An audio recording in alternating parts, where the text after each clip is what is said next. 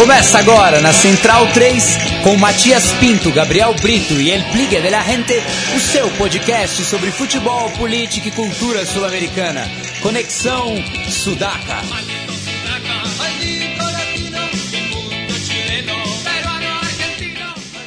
Buenas ouvintes da Central 3, mais um Conexão de Sudaca voltando às sextas-feiras. Semana passada era feriado em grande parte do estado de São Paulo e eu aproveitei essa época para ir para a Argentina. Logo ali, que saudade, já voltei, aproveitei, comi muito rinhão, tomei fernet, maravilha. Mas estou aqui de volta com meus companheiros, Gabriel Brito, o guerrilheiro da informação. Dali Matias, boa noite a todos os sudacas e centralinos que estão aí na escuta. Ao lado do Gabri está o nosso Felipe Domingues, El Bigla de la Gente. Fala Matias, boa noite. Boa noite a todos os centralinos. É um prazer aí retornar ao Conexão Sudaca. Confesso que fiquei com bastante saudade na, na semana passada. Eu acho que o Conexão Sudaca tinha que ser gravado sempre, apesar dos feriados. Um grande salve a, a todos. Aliás, teve um ouvinte nosso, o Rafael Guimarães, que falou justamente isso. Pra, nos próximos feriados a gente dá um jeito de gravar e para não ficar sem o programa. Concordo com o Rafael, vou levar essa sugestão. Levaremos a, a diretoria. Chefia, a chefia aqui do, do, do, programa. Eu vou chamar o capo, ele, ele não é o, o, o chefe da Central 3, mas é o, o, capo da nossa barra aqui, da barra centralina. Estou falando de Leonardo Lepre Ferro. Salve, Léo. Salve, pessoal. Boa noite aos amigos. Mas olha, o capo da barra essa semana é outro aí, hein? Tem... Você viu a foto lá, Biglia?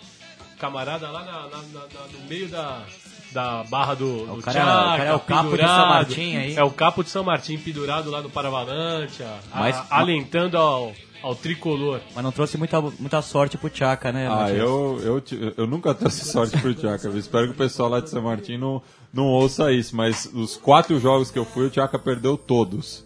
É, acho que já estão já estão acostumados. Né? Aliás, né? belo texto no, no blog, né? Graças. Fazendo referência ao, ao esquema de, de, sócio aqui do Brasil, que é muito diferente do, da relação que os argentinos têm com o seu clube.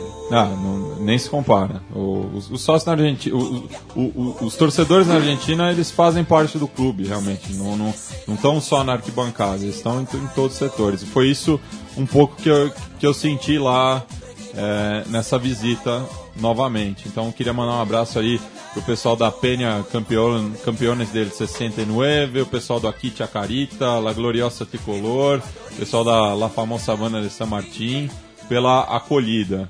É, e, não, não vou só... citar por nomes porque o risco de, de, de errar, mas um nome eu queria citar que é o Carlos Dias, que me hospedou na sua casa em Vicha Urquiça. Um abraço, Charlie. E aí, você falando, até comentando esse texto aí que você escreveu sobre as relações de, de clubes e sócios aqui e lá.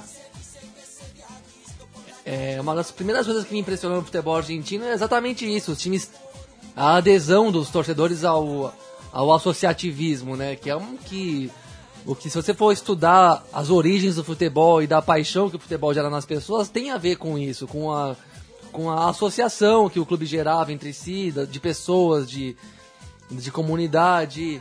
E é isso que começou a fazer brotar os, os sentimentos mais ardentes do torcedor em relação ao clube dele, à noção de pertencimento e de identidade. E é uma coisa que no século XXI, como definiu o Matias, com essas relações de sócio-torcedor que mais parece um Buyers Club, na verdade, crédito por Irlan Simões dessa definição, você fica repensando, né? Pra quê? Qual que é o sentido do Corinthians em Itaquera, por exemplo? Sabe, de, o, o Corinthians não é um time de futebol que te gasta dinheiro, até falei isso no Timoneiros ontem. Não é um time que você vai lá ver em Itaquera jogar, um, um clube que paga um, um, elenco milionário, vai lá, joga uma, duas vezes por semana e você volta para casa e pronto, o Corinthians é isso. Não é só isso. E acho que é, a gente tá num momento da história um pouco esquisito, né? Que Aqui no Brasil a coisa se divide entre o sócio torcedor, do sócio que, que, que é o sócio de jogo só, né, de estádio, e o sócio, digamos, tradicional, que é o sócio do clube, da, das dependências físicas do clube. O clube é isso, o né? patrimonial. Só se- É. aqui- aqui Aí, voz chama de ativa política também, né, patrimonial. clube. E que frequenta o clube, né? Ele É. não vai lá ver o jogo da- do, do alambrado pra trás e vai embora. Ele, Não, ele vive, participa da vida social, ele ele, vive, ele faz o churrasco dele de domingo no É. clube, independente se o, se o time joga ou não. Isso que é ser sócio. Exatamente, você participar é, é muito mais do que o futebol. Também o futebol, e principalmente o futebol, mas é, é muito mais do que isso. A identidade com o bairro, né, é o lugar da onde ele veio. É É, exatamente E, isso que e- eu... e é uma- é uma coisa que aqui no Brasil a gente tem mais com o futebol de várzea, né? O futebol de várzea ocupa esse, esse papel do, do clube social. E eu queria mandar um, um salve para um, um ouvinte especial aqui, o Marcelo Mendes, o repórter Gonzo Varziano, é, do Diário Grande ABC, nosso parceiro aqui de Central 3. Que Do ABCD pediu- maior, perdão. ABCD maior. ABC, ma- per- perdão. Que, que quer fazer eh, três comentários aqui. Ele falou que a minha camisa do, do Penharol, dos Manjas, é linda, eh, que o Felipe tá bêbado desde ontem e que ele te- e tem um texto do Gabriel que ele é muito fã. Ele não citou qual, mas falou que é é muito fã de um, de um texto seu. Ah, não, acho que é o te- texto. Perdão. O texto. O texto, é a- a- a- a- o ato de escrever. É, Grande Marcelo, um capo aí também. Grande camarada, a quem tive o prazer de, de conhecer recentemente. Aliás, temos que trazer o Marcelo para um Conexão Sudaca. E aqui, que né? fez um belo de um livro, Contos da Várzea, que a gente e recomenda. outros blues. E outros blues. Um ano de. Acho que um ano, um ano e pouco de crônicas deles, de finais de semana, cobrindo jogos de Várzea pro Diário do Grande AB, do Pro ABCD Maior. E é, é coisa fina mesmo, os textos são bem bonitos de ler, de sentir mesmo, de você sentir para quem pelo menos conhece a Várzea, você sente mesmo o que está escrito ali, você se você visualiza os ambientes e os rolês que ele fez. É um belo livro, devorei no, logo que comprei. E vocês que gostam de futebol de várzea vão atrás desse livro que tem ótimas histórias do futebol. E é onde vive o futebol também, né? É da onde se realmente produz futebol, né? O resto é consequência. Na, o, a semeadura é ali mesmo. Bueno, vamos falar de Libertadores agora. É, sair um pouco da, da B Nacional, da, onde está o Chacarita, que por sinal perdeu hoje na estreia do Fernando Ga- Gamboa, El Negro. é, aquele mesmo, o mesmo Gamboa que você está pensando aí, torcedor São Paulino, que teve o pênalti defendido pelo Zete, assumiu o Chaca pela segunda vez e está encaminhando o clube para o rebaixamento com, a- com essa estreia. Vamos, vamos torcer por melhor. O Zapata tá lá no Chaca ainda? Zapata, com a saída do Ani- Aníbal Bricheri, pediu dispensa também. Tá só o irmão dele, o Elias. Mas eu vi o Damian Manso jogando ao vivo. Que jogador. É, muito bom jogador. Que jogador. Campeão da Libertadores com a LDU. Com a, com a LDU, terceiro melhor jogador do Mundial de 2008. Que jogador, viu? O domínio de bola você não encontra mais ultimamente. Então, graças Piorro por, por ter dado essa classe de futebol na minha presença, apesar do, do resultado adverso. É, falar de Libertadores, começar, vamos começar pelo Inter, depois a gente passa pro, pro River. Só, só um comentário que o Leandro hoje tá botando umas trilhas, uns reggaeton, tá mais animado hoje, é sexta-feira A- a gente de tá ouvindo- Fernet. a Que é gente- de homenagem ao no gente Piola tá- Vago? Isso mesmo, Piola Vago. Estamos ouvindo Piola Vago, Direto de Forte Apache. o, o di- primeiro disco dele, Los Pires del Barrio, que foi financiado pelo Carlitos Teves, que vai- é um dos homenageados do programa de hoje. É, mas vamos falar do, do jogo de Inter e Tigres. O Inter que poderia ter classificado no primeiro tempo, mas deu bobeira. É, começo avassalador do Inter, é, pressionando muito a saída de bola, né? O time do Aguirre faz isso muito bem. Mas eu acho que o Inter é, teve muita dificuldade, mesmo no primeiro tempo. Já o Tigres começou a, a se soltar depois do 2 a 0 teve bastante chance de gol. Se não fosse o Alisson, o Tigres já podia ter conseguido um empate. Bom esse goleiro do Inter, hein? Muito né? bom goleiro. O, o Tigres que fez contratações bombásticas aí no, nessa, nesse mês, né? Contratou É o o Gignac. primeiro francês que joga na Libertadores. Não, e o Gignac que fez um grande campeonato francês pelo Olympique Marseille com o Bielsa, foi, fez acho que 18 ou 19 gols. Ele chegou a jogar contra Honduras no Beira-Rio? É a segunda vez dele no Beira-Rio? Não, ele não jogou esse jogo. Ele não, não entrou nesse jogo.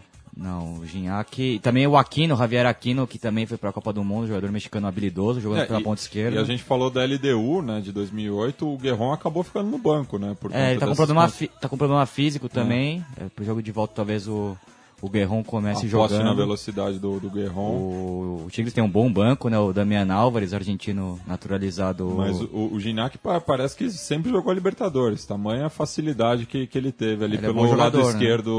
Da defesa do Inter. É, É, a, a melhor chance, a melhor chance do Tigres antes de conseguir o gol foi com ele, que ele que ele mete uma caneta, eu não lembro quem era o defensor e depois finaliza. Foi e, no Alan e- Costa, né? É, e o Alisson realmente um bom goleiro. bom goleiro. O O Inter, Alisson tem, salvou a pátria. o Inter tem essa dificuldade de, de rodar a bola, né? Um time muito direto, que não tem tanta posse de bola assim. É, o D'Alessandro jogando aberto, né? Numa, é, aberto pela direita, não é aquele engante clássico como a gente acostumou a ver o D'Alessandro. Ele sempre fundamental, né? Um jogador muito importante nesses jogos decisivos. Você vê que no gol ele podia ter dominado. Se fosse um jogador comum, talvez teria perdido aquele gol e já chegou batendo direto. É, o Inter jogou com dois atacantes mesmo, o Lisandro e o, e o Neymar. Um ataque interessante, né? Se movimentam bastante também, impressionam. O, a- o primeiro gol sai de uma, de uma pressão do Neymar ali, que ele consegue fazer, dar o bote e, a bola acaba subindo pro D'Alessandro. O Valdívia continua com uma estrela impressionante, né? Ele que terminou muito bem, né? Dá tudo certo pra Dá ele. tudo certo pra ele, esse ano tá sendo incrível, fez gol um no gol Grêmio. muito parecido com o que ele fez contra o Atlético Mineiro também. Sim. Seria o do Alessandro a cara da Libertadores, Biga? Ah, o D'Alessandro é um grande jogador, né? Você vendo ele jogar ainda... Eu acho que A ainda minha ca- mãe odeia o D'Alessandro. E É, é- é um- é um sinal que é um jogador que, que incomoda. Não, e eu conheci o D'Alessandro pessoalmente e mudou totalmente a minha, a minha visão que eu tinha dele. É um cara simpaticíssimo, inteligente, bom papo.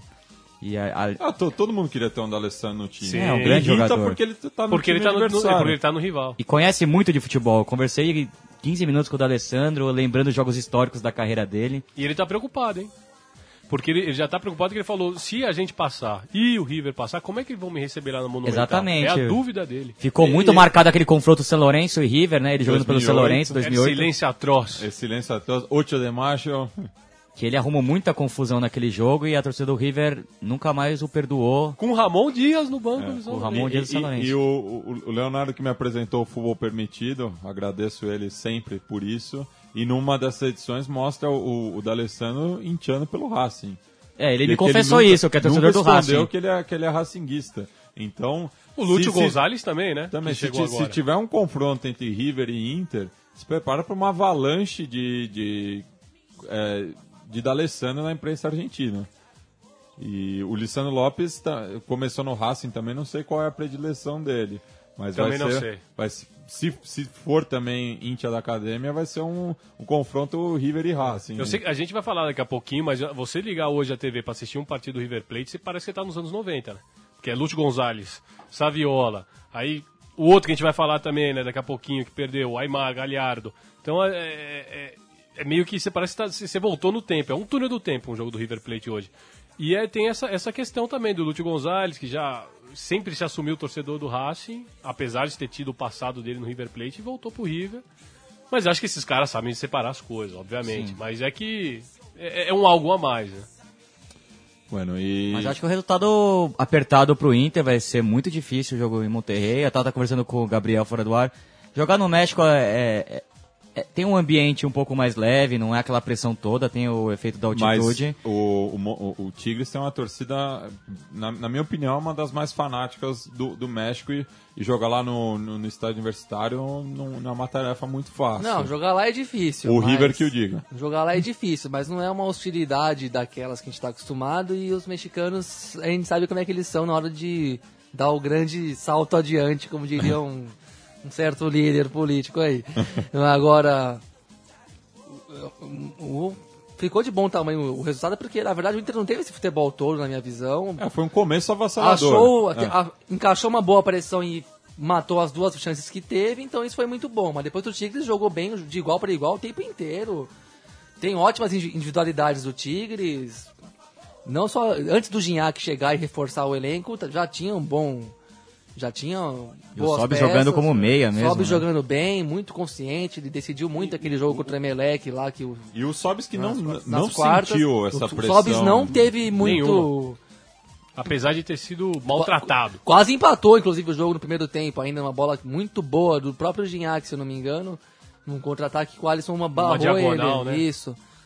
E acho que o placar foi de acordo com a realidade do jogo mesmo, que o O que eu acho que fugiu à realidade foi os dois gols muito rápidos do Rapidíssimo. Inter. Foi, 10 minutos, É 2 a 0. muita dádiva você sair numa semifinal, numa semifinal de Libertadores com 2 a 0 em 10 minutos, né? Não, não era pra Chega a tanto. ser até enganoso É. pe- pelo equilíbrio. E o Inter do- Relativamente que- enganoso É. mesmo. E o Inter que jogou boa parte do segundo tempo com a mais, né? Com a expulsão do zagueiro. E não aproveitou. Araújo. aproveitar. Não aproveitou. Por isso que Goiaba. até se na- no pós-jogo ali, agora com cabeça fria, você vai, vai fazer o balanço e ver. Ganhamos, estamos na frente na semifinal, mas na hora ali deu um certo.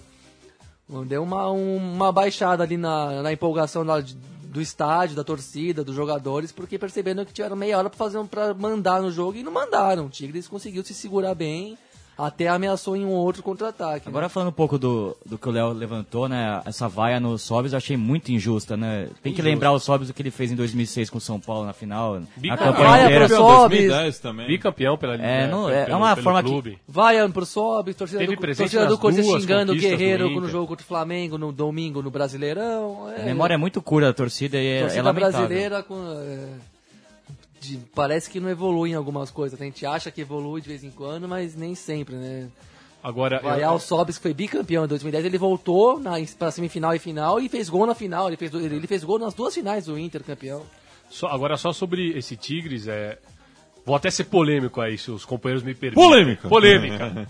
Mas assim, eu acho que para o bem do futebol, para o bem da Libertadores, sempre é, é mais legal que chegue o Internacional na final. Porque a gente sabe que de- né, chega um time da CONCACAF, é diferente. Os critérios depois, quando for Sim. jogar é, ao, ao Não, Mundial. eu, eu espero, eu espero que o Inter Não, passe concordo. pra final por conta disso. Até porque se o, se o River for o finalista e passar o Tigres, inverte, né? Inverte. Porque a, a, a volta tem que ser na América do Sul. Tem que ser no Monumental. Sim. Então, para Mas com essa assim, palhaçada, né? mas se, eu- eu- se é pra chamar os mexicanos, é pra chamar eles de corpo, de corpo inteiro. inteiro. Só que É. eu acho que pela primeira vez a gente tem um time mexicano que realmente está com vontade de ganhar a Libertadores. Porque é um time que é recheado de jogadores de argentinos, de brasileiros, de, de Uruguai. uruguaio. Aliás, o Arevalo jogadores. Rios, que, que falha no primeiro gol. Pegada, Pois né? é, mas ele, ele, ele é uma a cada 15 jogos, Mas o 30 Arevalo jogos. tem, tem um histórico impressionante, né? Ele acho que é um símbolo dessa, dessa volta da, da Celeste no- nos, grandes, é, nos grandes jogos. Ele que fez parte como titular,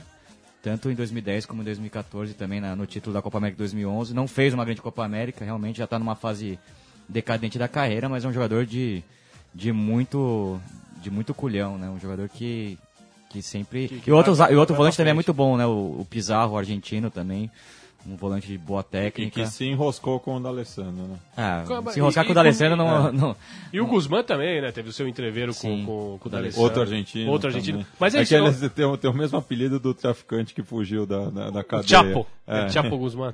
Mas eu acho isso, eu acho que esse, esse Tigre é, é um time mexicano com vontade de ganhar Libertadores, acho que muito contagiado por esse espírito de argentinos, uruguaios e brasileiros que fazem parte, que falam assim, ó, Equatoriano. equatorianos, eu acho que pra pra eles, pra particular pra esses jogadores, vale muito um título da Libertadores. E eles acabam levando isso pro, pro time, pro Tigres, que é um time mexicano que geralmente não tá nem aí, né? Bueno, e o, o, o River que parece que encaminhou a classificação, né? Falamos que é o possível finalista, fez um excelente resultado contra o Guarani, que não tinha ainda sofrido gols no mata-mata. Acho que foi, pelas apresentações que a gente viu, foi o time que mais sentiu a, a parada da Copa América. É, e o, o- o River voltou a ser River. Começou bem, né? Propôs até o Biglia comentou quando a gente, no, no grupo ali, tava, propôs uma retranca que vinha funcionando muito bem. É, E quando os paraguaios querem fazer uma retranca, é difícil de é furar. difícil, né? É, é difícil de passar, realmente. Mas acho que se- sentiram a falta do, do veterano Julio César Cáceres, que era o líbero, ali é o cara que liderava a defesa. É, o Patinho, né, que substituiu, acabou falhando feio no, no primeiro gol. Patinho que jogou no River também, né? Hum, agora não me pegou, hein, Matias. Que jogou em 2005. Vou, Mas- vou conferir. Mas o, o, o- a É. proposta... Cáceres tinha jogado. Esse- sim, esse gol, o primeiro gol, é um gol daqueles que um time que joga no estilo do Guarani não te- tem que evitar, né? É o tipo de gol que você não pode tomar. Você pode você toma um gol quando o time elabora uma jogada daquelas que você não fica desconcertado, né? Na, na bola aérea e na força é o tipo de gol que o Guarani não conta que vai levar. Mas é um time que, de certa forma, vive nesse limite, né? De não poder sair atrás. Porque é um time que nunca propõe o jogo, marca muito bem, fecha muito bem os espaços, irrita o adversário. Mas a partir do momento que tá atrás e o, e o, e o time que do outro lado não tá com tanta pressa pra jogar, ele também não tem muito o que fazer. Mesmo que quando quer sair pro jogo, aí a, a limitação técnica se mostra clara, assim. Eu digo, destaca uma, uma jogada do primeiro tempo, que o Guarani veio trabalhando direitinho, mas na hora de executar o toque final, você vê que é mais. O pessoal é mais grosso O mesmo. Santander, que é um, um O Santander é um batalhador, mas aí quando um se movimenta bem, o outro cruza meio errado, quando tem que acertar um passe mais redondo, o passe sai meio feio, mascado. Enfim, a execução você percebe que o ajuste fino do time é, uma, é, é mais limitado e você entende por que, que eles marcam tanto. E marcam muito bem porque são inteligentes, são muito táticos, são solidários, é um jogo muito coletivo mesmo, que eu gosto de ver, eu acho admirável. Jogadores concentradíssimos, né? Muita Isso que eu concentração. fiquei abismado com o primeiro gol do, do River foi uma desatenção que a gente não está acostumado a ver em times paraguaios, né? Principalmente no Guarani, que jogou contra o Corinthians e contra o É, Racing. então, quatro uma- jogos e não tomou nenhum É, gol, mas né? uma hora, o normal é uma hora você fraquejar, né? Defender, defender, defender contra times de camisa grande, torcida grande, que fica em cima de você o jogo inteiro, uma hora você vai tomar um gol mesmo, você vai ter que... E, e eu fui traído pela memória aqui, faço meia culpa. O Patinho que jogou no, no, no River era colombiano. era colombiano. né? Ah, pois é, esse- o Jairo Patinho. Agora, eu, eu acho que E isso... não o Juan Patinho. Não, Juan. Eu acho que isso que o, que o Gabri comentou é, foi a chave do jogo. Porque o River estava encontrando muita dificuldade. Aquele gol de bola parada, não achado que a bola sobra pro mercado, e o mercado tá na hora certa, no lugar certo, abriu o jogo pro River Plate. Mudou a história, porque dali o River Plate teve mais tranquilidade, e o Guarani esboçou uma, um- Uma saída uma saída jogo. E veio o contra-ataque do segundo gol. Pois é, um contra-ataque no contra o Guarani, por aí você já vê como é a coisa, como mudou as circunstâncias. O Guarani não é um time que vai tomar um contra-ataque, normalmente. Não. E o River acertou uma jogada perfeita, já mais calmo, já sabendo que 1x0 tava bom já. E aí sai, sai esse golaço, Golaço do consagrador do, Rodrigo Mora. Que é, é- é um jogador, eu lembro até que, acho que 2012, ainda no finado impedimento, a gente estava fazendo um- algum post sobre os jogadores que, jogadores que ninguém apostaria nada e que pode ser uma promessa. E o Mora ainda estava na. Ele, ele tinha passado pelo. River, estava na, na Laú, e eu apostei no Mora. Todas as minhas fichas e, obviamente, perdi tudo, porque naquele campeonato ele, ele, ele, ele começou bem fazendo gol de bicicleta e depois no, Contra o Guarani, né? contra o Guarani. Exatamente. Contra Lá- o Guarani lá na no. Nacional. Repescagem. E depois não foi mais nada. Mas enfim, é, o Mora é um jogador que tem esses. é, é, é, esses lances que, que você fala, caramba. Mas, ele, Ele fez uma grande ele- Libertadores. ele que já passou por quatro clubes é, pela Libertadores e fez gol em todos. E no Uruguai ele saiu da Começou onde, no Matias? Defensor. Defensor. É, daí passou pro Penharol, Universidade de Chile e River. Em todas as edições da Libertadores que ele jogou, ele con- converteu gol. e tá de saída agora, né? E, e tá, tá de saída. Vai pra E- onde? Onde? Ah, se não me engano, vai para pro, pro, pro mercado que o, Bi- que o Gabriel adora. E vai jogar, acho que no fundo futebol árabe, algum desses. Mundo árabe. É, o River que teve a estreia se perder. E o do... Rodrigo Mora também nunca foi muito pra seleção, né? Não, e, e ele que é, é velho até, né? Ele Sim, tem sim. 27 anos já, é, vai fazer 28 agora em outubro. Então é, é um jogador que realmente não, não estourou. Nunca estou, nunca E, e a, estourou. e a geração dele foi muito concorrida, né? Mas é, eu vi muitos torcedores do River questionando né, o fato dele não ter sido nem chamado para a Copa América. No pelo- elenco pelo- ele cabia. É. Mas sem o Soares não podendo ser convocado. É, Nossa, ele- ainda ele mais tá- chamando o Lodeiro. Ele, tá ele fez um grande ano, né? Mesmo na, naquela, naquele começo titubeante do River, ele já tinha feito grandes partidas na primeira fase, né? E, e ele Segurando é a onda do Teófilo Gutierrez, que tava numa tiriça danada no começo do ano. Aliás, Inclusive, o aquele grande jogo- reforço do aquele- River foi a saída do É, e o. Lucas Aque- fez, um- fez uma boa partida, o Aque- aquele do empate, aquele O empate Alário. contra o Tigres, lá no- pode ser a final do, do grupo, inclusive, ainda, né? O Tigres e River. Aquele empate milagroso do, do River lá no México, nos últimos cinco Rodrigo minutos, Mora. ele que protagonizou. É. Ele que foi até o fim jogando bem, jogando, martelando. O River foi um jogo horroroso do River. Ele manteve a, a batida ali e achou o gol no final, deu passe, os cambal. E o River tá vivo. Mas- Se não é esse empate, o River não estaria aqui nesse Aí eu momento. destaco E- também o e Pete ele- Martinez, que entrou muito bem também no segundo tempo. Pete Botou Martins é um baita jogador. grande jogador, né? Achei um erro colocar o Lúcio Gonzalez de, de titular numa, numa parada dessa e o Pete Martins que vinha no embalo, até perdeu os jogos contra o Cruzeiro por causa da cefalite, né, que, do gás da bomboneira que causou nele. até por toda essa história, todo esse enredo, achei injusto o Pete Martinez ser reserva e o, Lu- o Lúcio Gonzalez, veterano, ganhar a vaga titular meio que com o nome mesmo. Então, É, acho que o Galhardo confiou Tanto que muito. o time melhorou muito quando o Pete Martinez entrou no jogo, né?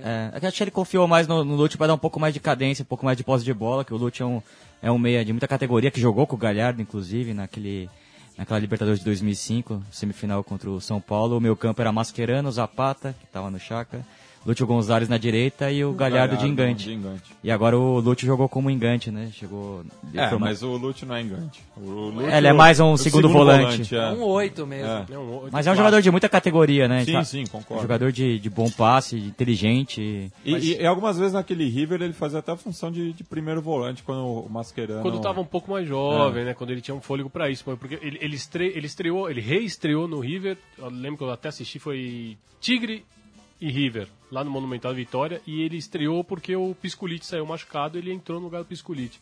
Que faz uma falta o Piscolite também, porque talvez nesse jogo seria o Piscolite a, a- primeira opção. Acho que o Galhardo nem pensaria no, no Pete Martins, que ainda é novo. E por incrível que pareça, por mais que a gente goste aqui, quando eu comento com meus amigos de lá, os torcedores do River não. não ele não foi aceito completamente ainda. Ele gera muitas. ele- eles acham que ele prende demais a bola, que ele sempre insiste numa finta a mais do que a gente. Já, aí é gosto, né? Do que a gente já. A gente já prefere um Mas o jogador Pitt dá assim. mais velocidade. O River é um time que toca muita bola, então acho que o Galhardo tentou abrir um pouco o campo, né, pra, pra furar aquela retranca do, do Guarani. Joga com linha de 5 atrás, outra linha de 4. É muito difícil entrar na, na defesa do, do Guarani por dentro, né? Então é melhor abrir o campo. E... Mas eu acho que assim. O- lado também é difícil. Também é difícil. Mas eu acho que o, o River, dos quatro semifinalistas, é o time que está mais preparado para ganhar. A gente tem que lembrar que venceu a Sul-Americana, já vem num processo com uma base com. Começou com o Ramon Dias, né? Que o Galhardo acabou pegando ali no, no segundo semestre do ano passado.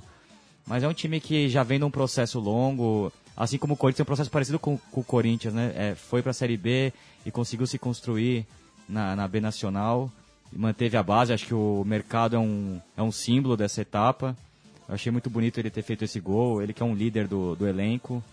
É, inclusive no, naquele 5 a 0 que o River tomou do Boca Juniors no, no verão. Ele cobrou muito o elenco. Dizem que ele, ele saiu na, na porrada com, com o Teófilo Gutierrez. Que, Não duvido. Que o Teófilo Gutierrez entregou dois gols contra o Boca e ele ficou furioso. O Com... Theo deve ter esquecido a arma nesse dia, porque É. se, se sai na porrada com o Theo no vestiário. Ele tava com, com cano. É, isso é um imbecil, né? Larga o River na semifinal de campeonato, ainda bem, ainda, de Lisboa, ainda né? bem que não veio pro Corinthians. Inclusive, essa vai semana- fazer o que no Sporting de Lisboa, que é o Belgrano da Europa, sabe? Inclusive o, o Sarra saiu essa semana aí e contou com, com detalhes, com riqueza de detalhes, a, o episódio da arma no vestiário do Racing depois do clássico independente, que o Racing perde lá no 4 a, 4 a 1 né? 4x1, com o gol do Milito, né? O gol do, do Racing. Que, que o. Não, perdão. Não, isso foi, foi antes, né? O Milito foi, foi agora, recentemente. É, mas também foi um 4x1, foi um, um passeio do Independente que o, e que o Theo foi, foi cobrado pelo Sarra e ele não Sacou gostou. uma arma e e foi embora do clube, pegou um táxi e nunca mais voltou pra Janeiro, né? O Teófilo Mas o que é um- colombiano que jogava naquele time era o Gil, o Gil Moreno, Moreno. que foi se perder lá na China também, Também. como o Gabriel Adora. Eu queria mandar um saludo também pro Federico Peretti, que não, não pôde participar do programa hoje, falou que tá com, com, com muito trampo. Inclusive, recomendo o, o, o curta que ele fez pro programa Outra Categoria, da Deport TV. É, que- o primeiro episódio é sobre o Vijadalmini, equipe que subiu duas categorias nos últimos anos e que agora está na B Nacional aí, um, um clube de bairro também que está próximo da, da primeira divisão. É, a gente vai ouvir agora um, um áudio é, do Pablo Aymar explicando os motivos da saída dele do River, da aposentadoria dele. E eu queria que o que o Léo contextualizasse um, um pouco isso. Agora já? já Sim, então sim. vamos lá, vamos direto. Parece que vazou então esse, esse, esse áudio aí que foi um. Uma dessas mensagens de voz que agora se manda aí por esses aplicativos de celular, que ele, ele conta para um amigo dele, que ele tá viajando já para Córdoba, né? Para Rio Quarto, se eu não me engano, Rio Terceiro, tem tanto rio lá que é Rio Primeiro, Segundo, Terceiro, Quarto, não lembro qual que é a cidade exata do, do Aymar.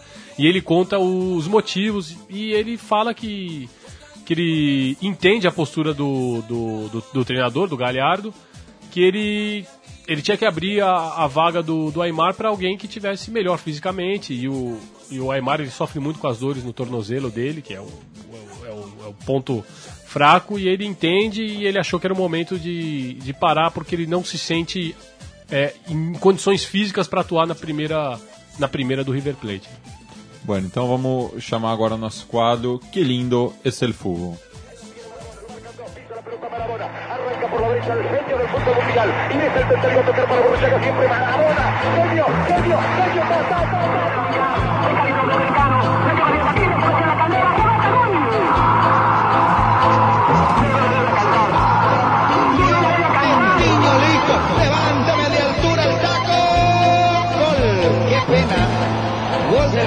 Corinthians, Ronaldo. Qué lástima. Qué lindo es el fútbol, pibe. Qué lindo que es el fútbol, pibe. Vamos ouvir aí o, o áudio do Pachaço Aymar.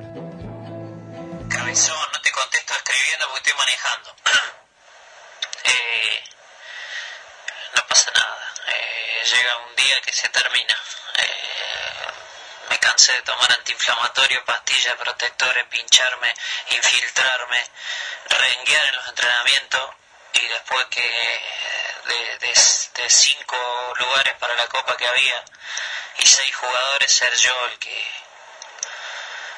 quedaba afuera, digamos. Eh, todo bien, lo entiendo, eh, estoy rengo.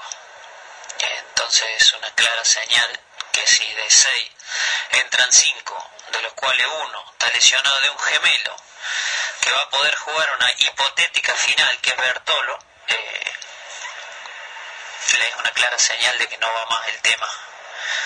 Y en este momento estoy manejando un auto, volviendo a mi casa, preparándome para ir a Río Cuarto y a algún lado de vacaciones. O sea, no me voy a deprimir mucho. Si quieren nos juntamos y charlamos un rato. Y gracias por el mensaje y por todo. Un abrazo grande, cabezón. Bueno, é, Triste, né? Tri- triste. Ah, Quando- quando ele- principalmente quando ele fala ali, no momento que ele fala, chega um dia que tudo se termina. e, forte. e ele que reestreou recentemente, foi muito bonita a reestreia dele. E, e o Aymar também, que pouca gente sabe aqui no Brasil, é um dos ídolos do, do, do Messi, muito do, do estilo do, de jogo do Messi.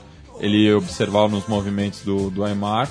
Então fica aí, né, o, a, a- nossa solidariedade a ele que ele está se aposentando porque o corpo deu, deu o recado. Né? Ah, o Aymar que eu quando comecei a ver o campeonato argentino eu me encantei justamente com o time que tinha o Aymar como protagonista, né? Aquele River do, de 99, que até pegou o Palmeiras naquela semifinal, que tinha o time com o Saviola, o Aymar e o colombiano Juan Pablo Ángel. né? O Aymar também que fez parte de um grande time da Argentina do Sub-20, com o Riquelme, né? Era o, eu acho que foi o melhor time que a Argentina montou, entre tantos timaços do, do Peckerman. É, é o que jogou o Mundial na própria Argentina. Não, foi o de 97 na Malásia. Ah, sim, na Malásia. Foram grandes E o Uruguai foi companheiros. vice. Foi, exatamente. O- o- Que o Riquelme jogou uma partidaça final contra Uruguai e Argentina. E é, o Nico Oliveira era o grande destaque do Uruguai. Nico Oliveira naquela foi artilheiro daquele campeonato. O, o time do, da Argentina que era belíssimo. Tinha o Serriçuela, tinha o Cambiasso, Placente, Riquelme, eh, Bernardo Romeu e o Pablo Aymar. E o... o- Aymar e o Riquelme que são amiguíssimos, né? Eles sempre no- nos clássicos, eh, eles têm uma amizade... Saíam junto do, estado, do, do Rio Campo, abraçados, era uma coisa, realmente era uma amizade impressionante. E o nosso Warwick Gomes aqui pergunta se o Aymar seria um pedinho. Um jogador de mu- muito talento, velocidade, habilidade, mas que sofreu muito com, com as lesões ao longo da carreira. Poderia ter ido muito mais longe É, se não fosse a a que- fragilidade. É, mas o- eu acho que é um bom paralelo, sim, mas o, vamos lembrar que o Aymar ainda teve grandes momentos no futebol europeu mesmo, foi campeão espanhol com Valência em 2004, sendo o melhor jogador do campeonato. 2004 mesmo, foi esse ano, não lembro agora, mas foi campeão espanhol com Valência, eu acho que foi em 2004 mesmo. time do Rafa Benítez, né? Isso, sendo protagonista do título e tudo mais. Eu acho que foi 2002, 2004 já era do 2002, Barcelona isso. do Ronaldinho Gaúcho e tal. E enfim, teve, teve momen- momentos muito brilhantes na Europa assim, e concordo que as lesões deram uma freada boa na carreira dele. Jogou até bem no Benfica, Mas o Benfica que morria muito na praia nesses últimos campeonatos que jogou, né? Nos últimos 50 anos de É, mas nos, Benfica. nos últimos 3, 4 anos foi forte a- a- o karma, né? Mas é um cara que poderia ter jogado um pouquinho melhor mesmo, não fosse as contusões, e era um grande meia, um grande camisa 10, sim. Hum. Apesar disso, apesar das lesões, sai com uma carreira altamente positiva, né? Para ser, pra ser recordada no River e no Valência, pelo menos. E na seleção ele, ele não teve tanta sorte porque a Argentina tinha uma geração incrível de meias, né? É, 2012 ele acabou. Porque se fosse hoje, tava com o pé nas É, costas. titular, titular. eu acho tava a falando do Galhardo, né? Vindo pra cá junto. Falando, pô, se o Galhardo jogasse hoje, era muito fácil ele ser, ele ser o 10 da seleção. Mas muito Tranquilamente. fácil mesmo. Naquela época era difícil. O Aymar pegou essa época também. Era difícil ser convocado como pra jogar naquela posição. né? É, o Bielsa ficou entre o Riquelme e o Aymar acabou escolhendo o Aymar para ser o reserva do Verón naquela Copa. O, o Verón se machucou e o Aymar estava naquele fatídico jogo contra a Suécia como titular, né? Mas ele em grande fase no Valência. E é uma pena, né, que o Aymar pare tão, tão Ó, ó. Gabriel, você não estava E ainda errado. sobrou o Romagnoli em 2002. Você não estava errado nem na primeira nem na segunda colocação, porque o Valência foi bicampeão, ganhou 2002 e 2004. Ah, ganhou as duas vezes. Ganhou as duas Mas vezes. acho que o Aymar já tava em 2004. É, ima- imagino que sim. É verdade, 2000 foi o... Pensava que era 2000 e 2004, mas É. não, é 2002 e 2004 então. Bueno. Foi vice da, da Champions. E né, o, La Corunha foi campeão em 2000 no- na Espanha. Temos uma dica cultural também. Estamos aqui com o Vitor Faria, o nosso literato presente no estúdio Sócrates Brasileiro, que vai dar uma, uma dica literária, justamente. Obrigado, Matias. Boa noite ao pessoal do Sudaco. Gostaria de, mos- de contemplar os semifinalistas, ou os vencedores das semifinais, que levam um vermelho na camisa e outros homenageados dessa cor. Então a dica de hoje chama Vermelho Amargo, é um livro do Bartolomeu Campos de Queiroz, lançado ano passado. Um livro curtinho, uma novela, na verdade. Então quem quiser conferir, Vermelho Amargo, da Kozak Knife. Boa. Então fica, fica a dica aí, apoiar a literatura contemporânea é, brasileira. É, vamos falar, vamos chamar agora o Boletim Bolivariano, porque nessas últimas duas semanas teve coisa, viu? Teve. Principalmente na Bolívia. Bolivariano.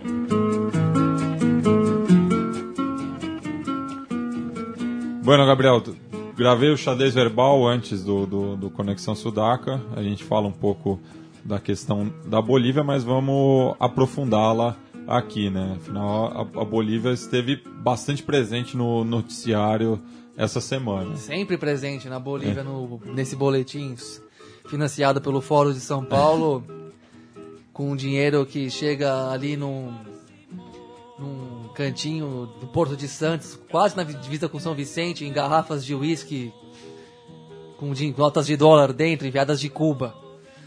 E é assim que se produz esse programa e toda essa programação da Central 3 que vocês desfrutam. Só para estragar qualquer encanto que vocês ter- teriam pela nossa rádio. Bom, como deve ter sido bem tratada pelo xadrez verbal, por sinal um baita de um programa, o fato político da semana, pelo menos na América do Sul, foi a, a- a visita do Papa Francisco é, pelo continente, mais precisamente nos três, talvez, dos mais pobres países do sul-americanos, né? Equador, Bolívia e Paraguai, por onde ele passou. Já veio pela, já, ele já tinha vindo para a América do Sul, para o Brasil mesmo, no ano passado. E- Retrasado. foi no 2013? 2013. Jornada Mundial foi 2013. É verdade, 2013 que ele veio para o Brasil. E agora passou por esses três países, se encontrou com chefes de Estado. Não é a primeira vez que ele se encontra com Evo Morales, o presidente, o, o presidente da Bolívia. E, bom, a revista Economist da Inglaterra, praticamente a, a maior referência né, do pensamento liberal, né, vamos dizer assim, disse que essa visita definiu politicamente o papado. O que eu até concordo mesmo, porque de fato o Francisco tem feito um papado muito surpreendente, fora da curva. Não é Francisco à toa, né? Não é à toa. é franciscano. E Fez o voto de pobreza. fez volta de pobreza e continua fazendo. E não à toa é o primeiro Francisco, né? O Francisco, Sim. Ele não tem número exatamente por ser o primeiro Francisco, o que mostra como é que foi. que fala um pouco sobre a orientação histórica do Vaticano também, né? Mas, enfim, reforçou sua mensagem contra a desigualdade e defendeu o catolicismo como a religião dos mais pobres e desprotegidos. O que, para quem vai estudar, o que faz sentido do ponto de vista católico mesmo e para aqueles que guardam o lado histórico e da, de, da chamada vocação histórica da igreja, né? Ele também visitou bairros pobres no, nesses nesses países, mais precisamente no Paraguai, em Assunção, foi para um bairro que chamava, que era especificamente chamado de bairro miserável, para ver como é que é o negócio, um bairro habitado por sem terra, sem tetos e tal, uma gente que, vive de uma forma muito precária. E bom, uma das grandes frases do Eu, Francisco eu, nessa eu fui passagem, confundido com Jesus Cristo em Assunção. Numa vicha. Tava passando ali pela linha do tem, umas crianças gritaram pra mim, mira, mira, que ressurgigante. Aí porque eu tava com o cabelo bem, bem comprido. Ah, mas acho que é uma estratégia da, da Igreja Católica, né, de, que perdeu muitos fiéis, de, de trazer um, um cara um pouco mais humano, um cara um pouco mais preocupado com as questões sociais e, e latino, né, que é, o- é, o, é a região... Primeiro sul-americano a ser papa também. E bom, mas de toda forma, pode ser uma estratégia para a igreja, como muita gente disse, mas eu acho que do ponto de vista da- de quem se interessa pela igualdade social e pela discussão do política vigente aí no mundo, isso não é tão importante saber se ele se é uma estratégia da igreja ou não é. O discurso dele tá muito. O fato é que nesse, no- nos últimos dois anos ele é o maior líder político do mundo. Não religioso, político.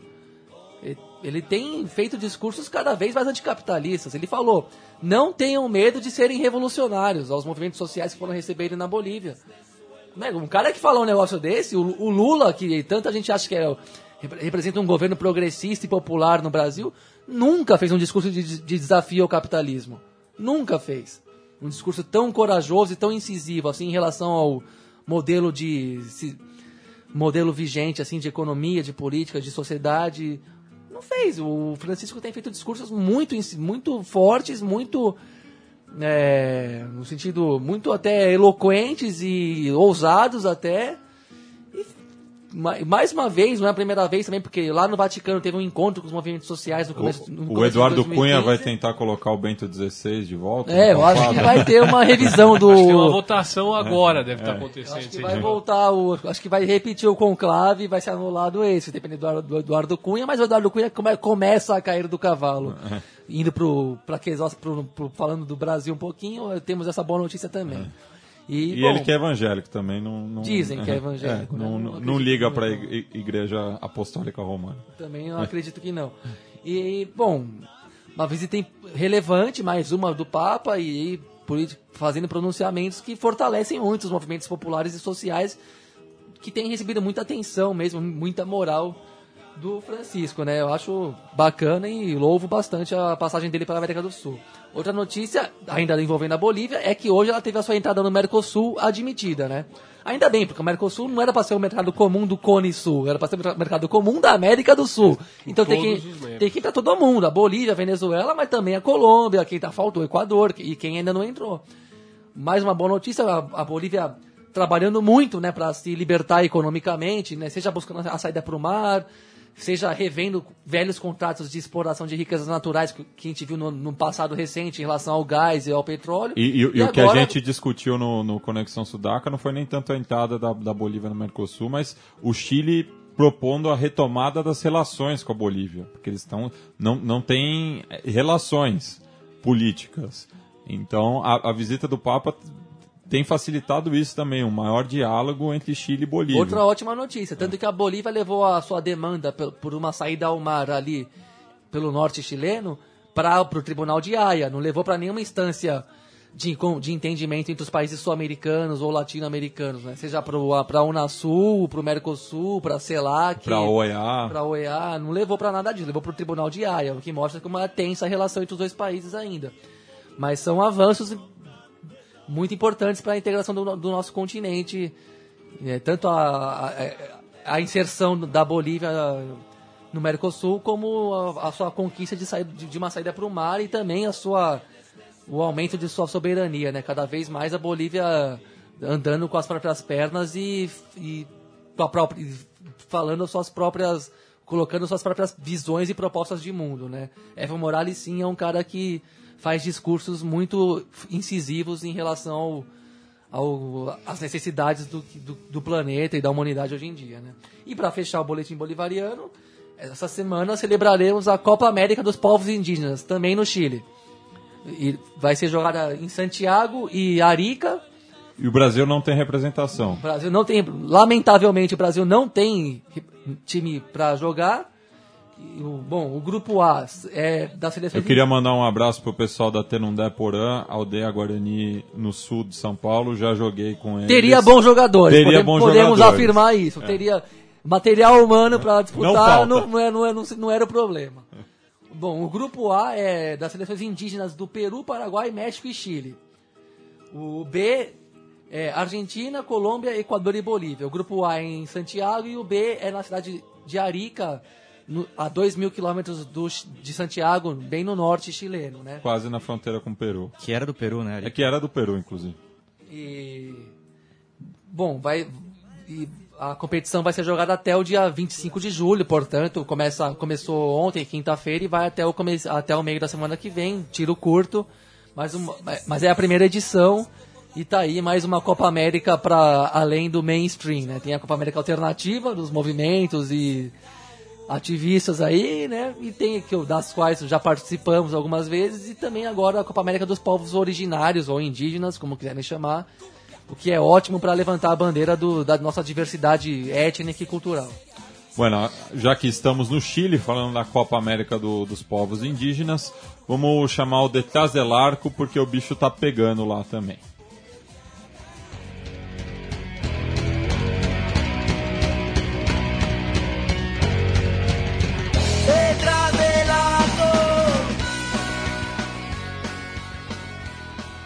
Bueno, no nosso quadro sobre os tablones, continente adentro, vamos começar pelo Chile, mas depois passar para Argentina, porque a situação tá, tá tensa, né? No Chile, pela Copa Chile, né, o torneio que começou a ser disputado após a Copa América, mu- muitos jogos, inclusive, em estádios que foram sedes da Copa América. A gente teve o relato de pelo menos três incidentes entre torcedores, entre briga entre torcedores e torcedores e polícia, né? Foram dois clássicos, né? O clássico entre o, o Coquimbo contra o La Serena e também o clássico da quinta região, o clássico portenho, entre o Wanderers e o Everton. Esse jogo jogado no Salsalito. É, o jo- inclusive, o jogo ne- nem, nem foi jogado, porque a briga foi antes do apito inicial e o jogo foi adiado. E também ontem a, a torcida da Universidade de Chile é, brigou com, com a polícia. Não, não temos ainda informação de qual foi o começo, né?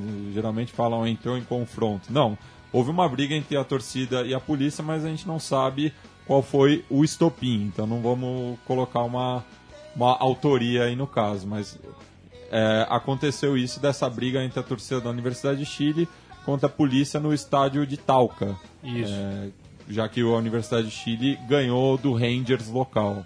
A relação já é pesada, né? Da Laú com a polícia na Copa América. Teve um Sim. confronto né, em Santiago também. É, e na semana anterior, no Estádio Nacional, também pela Copa Chile, eu não me, não me lembro quem foi o adversário, mas a, a torcida da Laú também já tinha en- entrado em confrontos carabineiros no Nacional.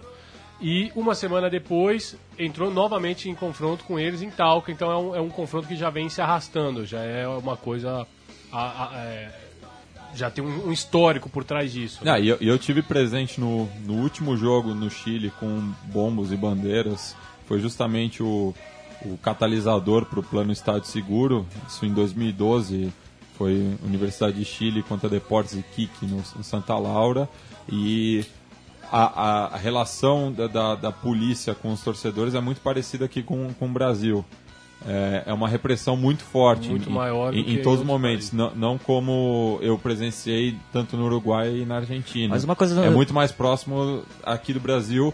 O torcedor em casa deve saber do que eu tô falando. E o Ministério do Interior chileno promulgou uma nova lei, né?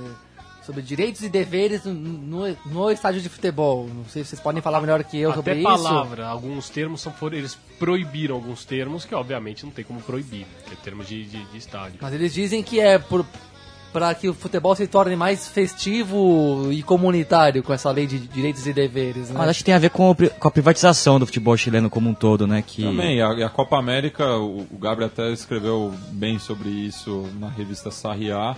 Esse modelo de estádio justamente quer expulsar é, o torcedor que quer fazer a festa. a torcedor cliente, né? A privatização do Chile começa quando, Matias, mais ou menos? Começa no começo dos anos 2000, primeiro com o Colo-Colo, né, que decreta a falência na primeira metade da década de 2000 e é o primeiro caso de, de um, de um clube empresa. Depois de um o, grupo privado administrando o Depois os outros dois eh, clubes ditos grandes do Chile também entram nesse processo e vários acabam seguindo também. Não são todos, mas hoje é a grande maioria. É, a barra, a barra, a barra do Ti, a, a torcida do, da, da Laú, ela tem um- um- um- um- uma grande questão a resolver com a Azul Azul, que é a empresa que administra o, a Laú, e que é extremamente contra as manifestações da, da barra do, da Laú, que é conhecida por sempre usar os, os sinalizadores, né? Inclusive esse foi o estopim da, da primeira confusão uma semana atrás lá no, no Estádio Nacional e que depois eles levaram a, a briga continuou em Talca dessa vez. É, eles perderam o mano na, na Copa Libertadores, né? Por causa do- dos sinalizadores Sim, também. Na verdade, não foi, não foi o mando, eles não puderam Viajar de viajar. Não, não tinha direito ao ingresso. de surreal isso também. Porque aconteceu numa partida no Uruguai, Isso. a, a questão do sinalizador. Mas uma coisa que eu, no Chile eu, eu chamei- me chamou a atenção quando eu fui assistir Antofagasta e, e Laú no Estádio Nacional é, é que a polícia, a- os carabineiros não ficam dentro do estádio, né? Não, eles só são chamados em, em- numa, numa intervenção. E o- no, no caso do, do clássico em Vinha Del Mar, é, foi, esse, foi essa uma das razões por confronto entre as torcidas, porque aí foi uma questão de briga entre torcidas e, a- e os carabineiros tiveram que intervir. Aí fizeram o, o- o- papel deles mesmo, o, o- o que cabia. Mas atravessando a cordilheira, agora a gente tem também notícia da- das arquibancadas argentinas. né? Bastante coisa. Tem bastante coisa. Então, a, a primeira e mais recente foi a aparição de um torcedor do River enforcado no- na Ponte La Bruna, que é aquela ponte que dá acesso a- a- ao Monumental. Aparentemente foi um suicídio, porque ele não tinha, não tinha sinais de golpes no corpo. A perícia indicou que ele estava com, com elevados níveis de álcool no, no corpo. E ele se enforcou, teria se, informado, se enforcado com o elástico da, da calça. E ele estava todo vestido com, o uniforme do River Plate. Depois disso, a gente tem um, um- uma, uma notícia aí até que pegou o Leandro e a mim de surpresa, que o Bebote Álvares perdeu o comando da barra do, do Independiente. O histórico Bebote Álvares, que por muito tempo teve à frente no Paravalanchas lá da, da Somos Nosotros, ele perdeu agora. Agora quem manda lá, viu, Leandro? É o Tano de Herli. Tá? Se você for lá agora, procurar ele aí Fala pra. com o Tano de Fala com o Herli. Tano de Herli. Que é uma quebrada. Ele é Herli, que é o bairro- Porvenir E também? ele Herli, pisa, que é o- como, até o Gravia disse, escreveu no texto, ele também pisa forte no, Epo- no, no El Porve- Porvenir. E a gente sabe que os, a- a- os barras bravas na Argentina eles têm essa dualidade. Geralmente eles estão em uma barra de um, de um clube grande e também tem muita influência em O, algum. o- o próprio Odisseu, que a gente vai falar agora também, veio do Atlético Lugano. E antes dele O, o, o abuelo do Almirante do Brown. Almirante Brown. E agora falando da, da, e agora da Doce, falando né? da Doce, a Doce que é, que é um capítulo à parte, assim como no River, quando a gente liga a TV, a gente vê um, um- a gente volta para os anos 90 por causa dos jogadores que estão vestindo a banda. Quando a gente liga no jogo do Boca e vê as tribunas, a gente também tá nos anos 90. Porque a gente tá lá com, com o mitológico já, Rafael Dizel comandando a barra a La Doce, ao lado do Mauro Martin, que o antigo desafeto agora vivem de amores no E, e, Paravalante. primeiramente instrutor de boxe também. E também instrutor, foi instrutor de boxe do, do Rafa. E eles apareceram na despedida do Bataglia, no dia 9 de julho. Eles, eles apareceram, inclusive, com, com trapos da, da, da, da, da torcida do River Plate, né? Eles- Troféus. os troféus de guerra, eles mostraram lá pra. Aquela coisa a mais, né? Que tem o futebol argentino, que todo mundo ficou incrédulo quando eles, quando eles mostraram. E um detalhe interessante que já puxa o que vem agora, né? Que eles não aplaudiram o Riquelme quando o Riquelme entrou em campo. Porque o Riquelme, ele, tem, ele é um desafeto antigo da, da Lados, que ele nunca concordou com as negociatas que os jogadores têm com a torcida do Boca. E eles não aplaudiram o Riquelme, eles mantiveram silêncio. O Riquelme entrou em campo, foi aplaudido por todo o resto do É, estádio. foi o único que não. Foi o Riquelme foi o muito ovacionado e até o Angelite sobrou pro Angelite que tem uma briga interna com o Riquelme. O né? Riquelme. Com o canto Angelite Bochon. E, e, e, hijo de puta. e- lá e na apresentação do, do Tevez também teve dois fatos que, que chamam a atenção. Um foi o, o- o Bandeirão, que Financiado pelo financiado Carlitos. pe- pelo Tevez, quando ele ainda estava na, na Juventus, mas já indicava que queria voltar, então ganhar esse respaldo. Ele que nem precisa, né? Porque Não é- precisa. é, até pela volta dele foi uma comoção muito grande em Buenos Aires, uma mobilização mais de 60 mil torcedores. Mas justamente os torcedores que não conseguiram entrar na bomboneira acabaram saqueando é, os alimentos que serviam como ingresso, né? Porque É. você tinha que levar um quilo de alimento para acessar a bomboneira na apresentação do Carlitos. Então os torcedores que não conseguiram entrar, revoltados, acabaram roubando parte do- dos alimentos. Levaram a janta, então. O Tevez sim foi, foi aplaudido. Vale lembrar que a 12 aplaudiu o Tevez por causa Então, se a Doce reverencia Teves, a gente vai encerrar o, esse Conexão Sudaca reverenciando o imortal Gija, né? Foi só o corpo que é, não está mais entre nós, mas o Gija, que eu até falei no, no xadrez verbal dessa sexta-feira, fez o gol mais importante da, da, da história do futebol. É, calando o, o, o Maracanã. É, eu acho que ele é o único jogador que conseguiu calar 250 mil torcedores. E acho que do futebol brasileiro, viu? 150 mil, Matias, aumentou o público do jogo? Ah, dizem que tava um 500 10, mil, na verdade. É igual o primeiro treino do Garrincha. tava 10% do, do Rio de Janeiro na- naquele dia. Eu Brasil. acredito. Então a gente vai ouvir aí é, o comediante é, Darwin Desbocati, que na verdade é um personagem do Carlos Tanco, é, declamando versos em homenagem ao Alcides Edgardo Xija. Que descanse em paz. Até a próxima sexta-feira, a partir das 8 horas. Hasta. Ayer, volviendo a sus pagos en las piedras, Alcides Delgado Gigia, el entrañable Chicha, el viejo Chicha, el benemérito Guicha, el incomparable Chigia, Gigia o Gigia, casi se nos va, señores. Estuvo a punto de cantar flor. El que venció al monstruo brasileño de 200.000 cabezas estuvo a punto de perder con un camión con zorra. Este homenaje para vos, Egardo Chicha. Que estuviste unos centímetros de ir a jugar la revancha allá arriba, viejo ansioso, ¿eh? ¿Para que no te citaron todavía, loco de la calor? El Héctor Escalones ya te estaba tirando el pase al vacío por el túnel blanco. Pero bueno, la corra, que estás en Orsay. Quédate paradito esperando la segunda jugada, hermano. Ayer casi se nos va el último integrante que nos queda de la única gran gesta que tenemos como nación, como sociedad. Por eso este homenaje casi póstumo.